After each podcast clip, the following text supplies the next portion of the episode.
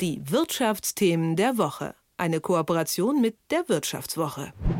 Strom, CO2 und Wasser. Was ergibt das? Richtig, Proteine. Naja, ganz so einfach ist das nicht, aber ein Startup aus Finnland arbeitet mit diesem Konzept. Wie genau das funktioniert und ob das der Anfang vom Ende der Tierzucht ist, weiß Andreas Menn von der Wirtschaftswoche. Schönen guten Morgen. Schönen guten Morgen. Ja, also ich war in Chemie eigentlich eine echte Niete, aber CO2 plus H2O plus elektrische Energie ist gleich Protein. Also da fehlt doch irgendwas. Kannst du uns den Prozess mal erklären? Ja, gerne.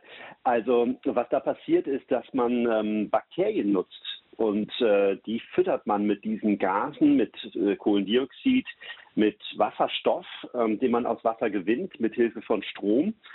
Und dann kommen noch ein, zwei andere Sachen dazu. Man braucht natürlich ein bisschen Wasser in, äh, als, als, als äh, schwimmende Masse für die Bakterien. Man braucht äh, Stickstoff und ein paar Mineralien, aber im Großen und Ganzen war es das. Mhm. Äh, und das äh, sind eben spezielle Einzeller, die davon leben können. Das haben NASA-Forscher in den 60er Jahren entdeckt, dass die diese speziellen Bakterien Wasserstoff als Energiequelle quasi nutzen.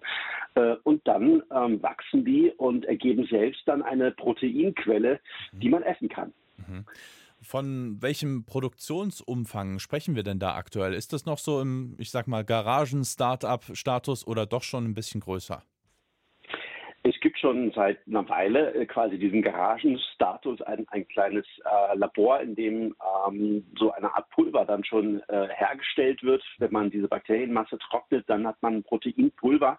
Solein nennt das Startup Solar Foods in Finnland das ähm, und baut jetzt eine sehr große Fabrik, ähm, die äh, im Prinzip 160 Tonnen dieses Pulvers äh, herstellen kann. Ich habe sie besucht in Finnland. Mhm. Ähm, das ist ein zweistöckiges Gebäude, 6500 Quadratmeter, ist auch schon ziemlich groß und dort ähm, wird jetzt, jetzt ab März dann eben Solein produziert in großen Massen, in einem großen Tank, 20.000 Liter für die Bakterienmasse und ähm, ja, das hat jetzt schon einen größeren Status angenommen. 42 Millionen Euro werden da investiert. Das soll jetzt zeigen, dass sich das eben auch in Massen produzieren lässt und das Essen der Zukunft in Massen fertigen lässt. Mhm.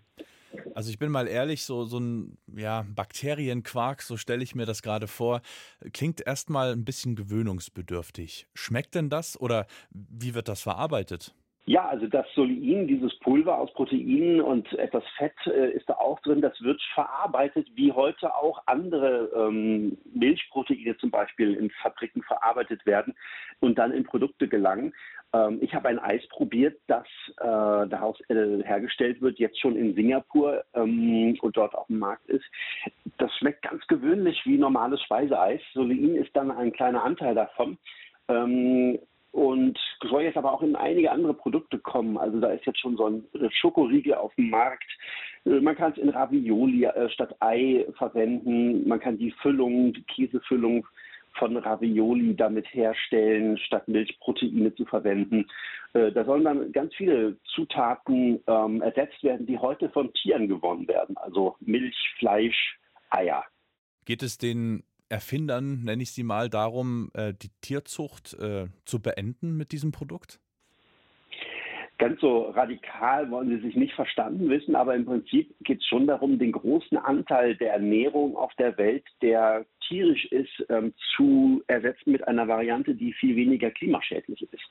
Äh, die Tierzucht äh, ist ja ein ganz großer Faktor in der Landwirtschaft ähm, für äh, Methanemissionen, Kohlendioxid und äh, belegt auch riesige Landflächen für Futtermittel, für Weiden. Und ähm, wir werden langfristig nicht darum kommen, uns da was zu überlegen, denn ähm, die Weltbevölkerung wächst noch weiter und gleichzeitig kriegen wir keine anderen Lösungen bisher hin, die Landwirtschaft zu dekarbonisieren wie man das ja nennt.